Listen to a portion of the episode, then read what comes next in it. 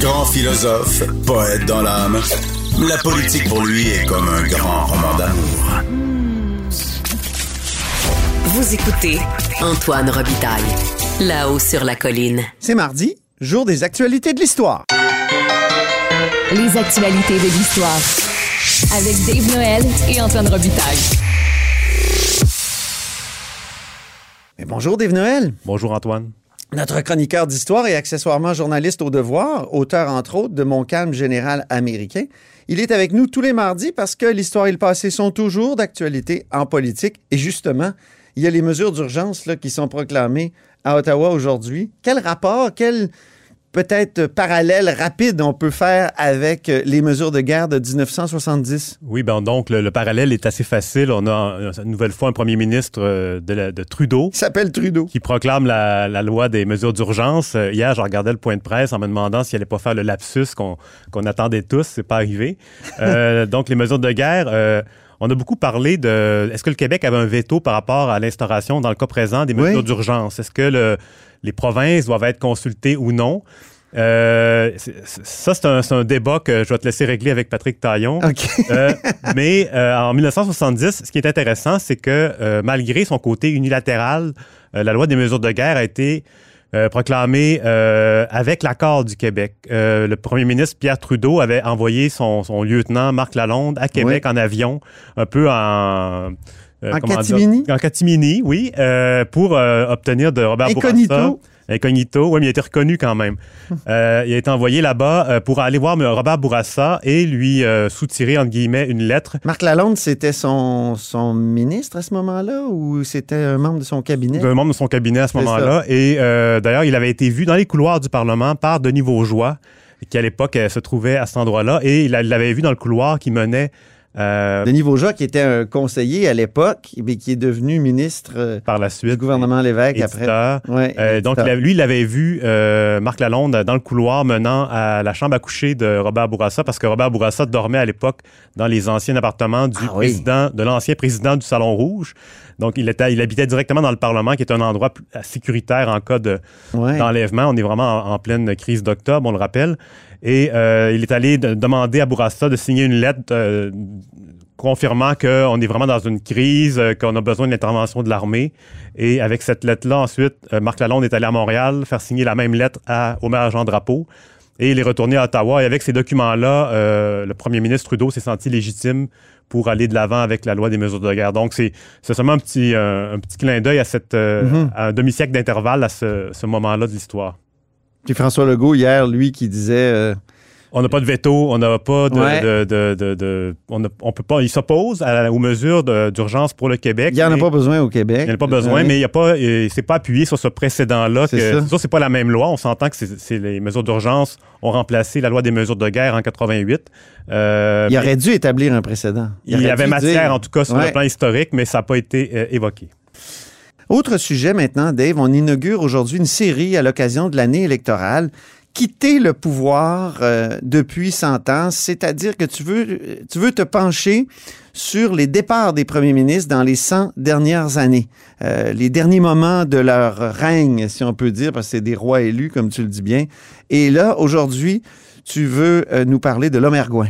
Oui, donc l'adieu au pouvoir, en- entre guillemets, c'est une série qui est inspirée de celle qui est diffusée à l'émission Affaires sensibles sur France Inter.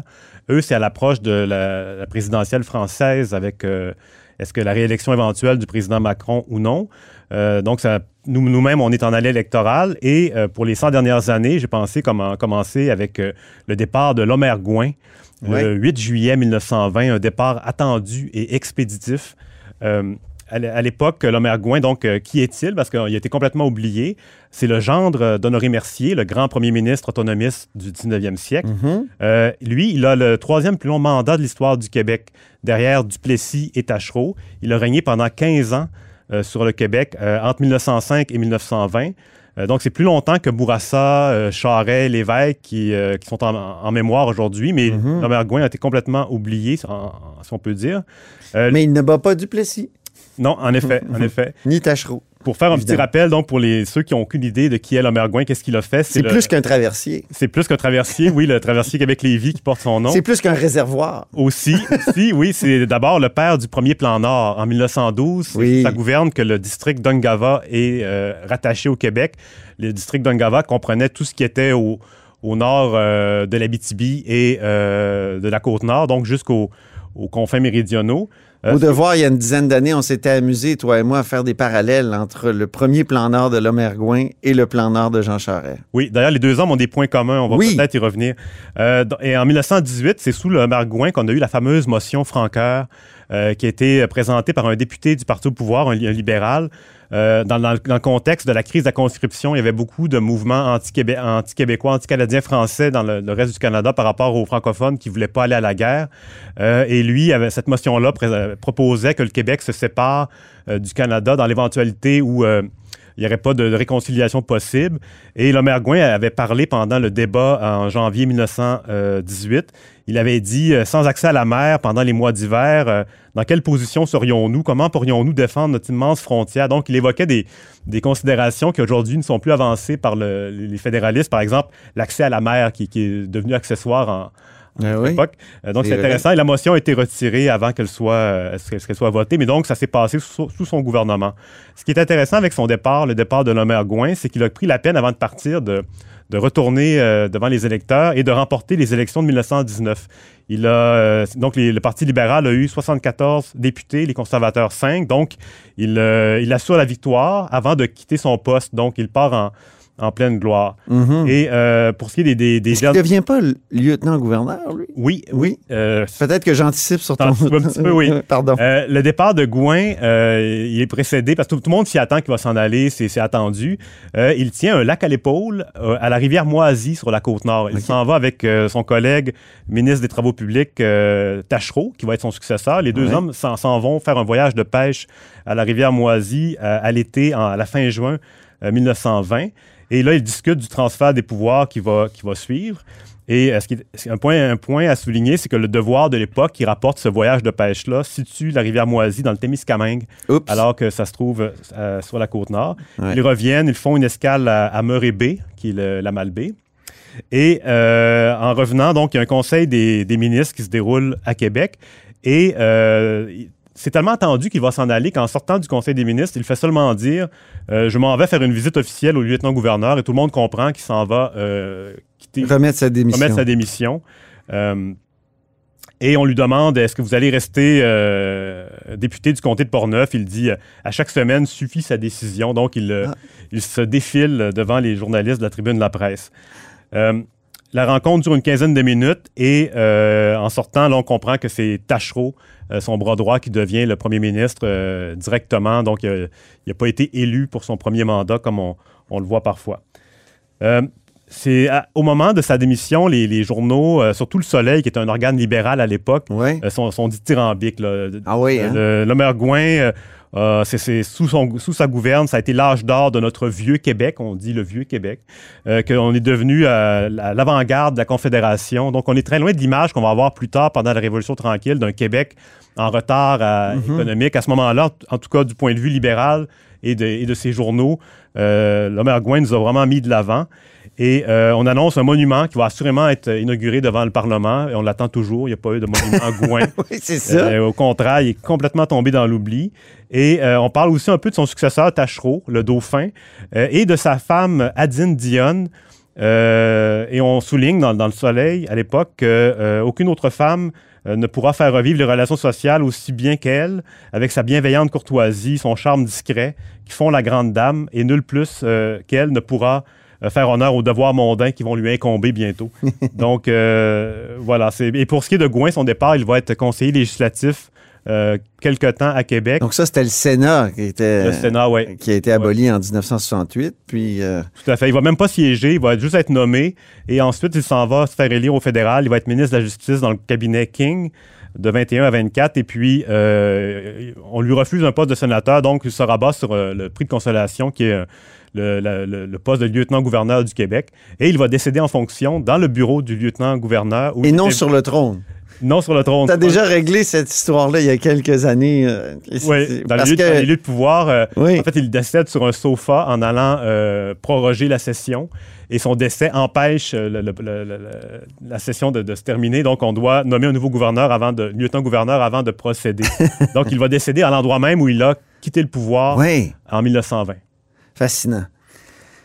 Troisième sujet, tu veux nous parler d'un anniversaire important, un anniversaire euh, d'un mariage.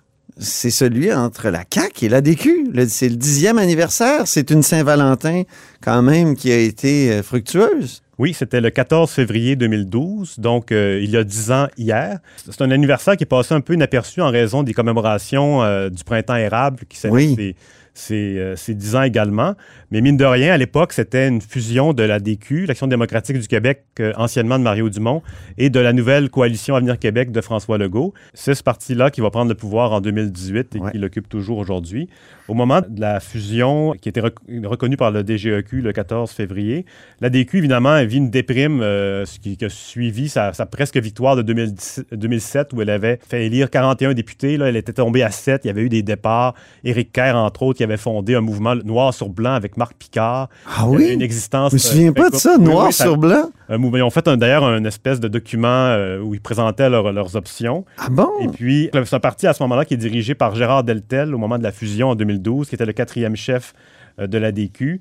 Et donc, le, le- le vote se déroule en janvier 2012 et les, les membres en faveur de la fusion euh, votent à 70% pour le- la nouvelle euh, formation. Il y avait eu juste avant un petit couac euh, que tu te souviens peut-être, le couac François Rebello, qui Oui. un ancien du Parti québécois qui s'était euh, rallié à, à la, à la CAQ finalement et qui avait dit que le parti gardait la porte ouverte pour la souveraineté. Oui. Et Gérard Deltel avait En entrevue avec moi. ah, ça, je, je- Oui. il manquait cet élément-là. Euh, et Gérard Deltel avait pris soin. Non, non, non, euh, on, s'est- on a bien convenu que c'était, on restait dans le cadre fédéral.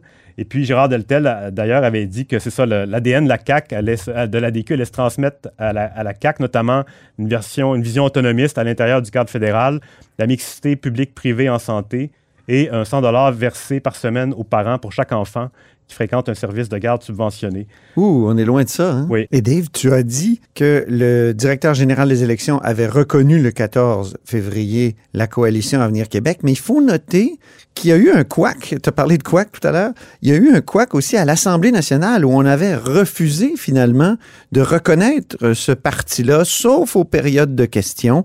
Et on va écouter justement un extrait d'un point de presse du 14 février 2012. C'est le premier point de presse où François Legault incarne son rôle de chef de la CAQ dûment reconnu et présent à l'Assemblée nationale. Il n'est pas élu encore, il est aux côtés de Gérard Deltel et Gérard Deltel exprime sa déception du refus du président de l'Assemblée nationale de reconnaître le parti, le nouveau parti, la coalition Avenir Québec. Nos demandes sont somme toute fort modestes puisqu'on veut travailler avec le même nombre de personnes alors qu'il y a deux fois plus de députés.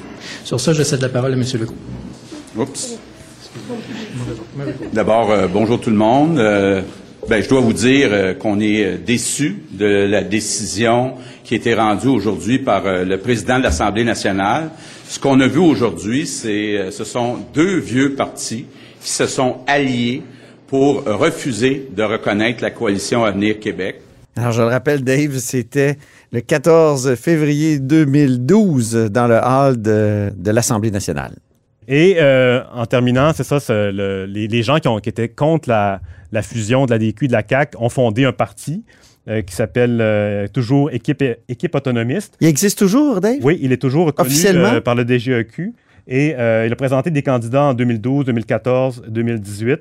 Euh, D'ailleurs, je pense qu'on a un, un petit extrait de leur, euh, de leur programme, de leur campagne de 2014, plus à droite, mais pas dans le champ. Vous êtes découragé de la politique, vous ne savez plus pour qui voter, eh bien c'était comme ça pour nous aussi avant. C'est pourquoi nous avons créé notre propre parti politique, un parti pour regrouper les citoyens qui ont la même vision que nous. Ça s'appelle équipe autonomiste. Équipe parce qu'on veut travailler en équipe avec les citoyens. Autonomiste parce qu'on vise l'autonomie de l'individu et l'autonomie de la province tout en restant dans le Canada. Plus à droite, mais pas dans le champ, et très provincial. Ce parti-là euh, est toujours vivant, comme j'ai comme j'ai dit tout à l'heure, mais a été un peu supplanté par le Parti conservateur du Québec aux élections de 2014. Ben le oui. nombre de candidats pour le Parti conservateur, à l'époque, euh, je crois que c'était Adrien Pouliot, est passé de 27 à 60, tandis que l'équipe autonomiste est passée de 17 à 5. Donc, c'est vraiment la croisée, c'est faite à ce moment-là. Et aujourd'hui, le Parti conservateur, dirigé par Éric Duhem, a vraiment, si on peut dire, hérité de, des mécontents de la fusion, peut-être, à- si on peut dire. euh, euh, mais il faut voir à long terme comment ça va évoluer. Oui, c'est ça. Il faudrait euh, voir où ils sont aussi, euh, ces gens-là de l'équipe autonomiste dont on n'a pas beaucoup entendu parler. Ben, merci beaucoup, Dave Noël, Merci, Antoine. pour cette chronique hebdomadaire. Toujours un plaisir, euh, des, les actualités de l'histoire. Je rappelle que Dave est notre chroniqueur d'histoire et accessoirement journaliste au devoir, auteur entre autres de Mon calme général américain, mais il était aussi avec moi dans le dernier Felkist, évidemment. Je tiens à le souligner, c'est une série documentaire dont on est très fier.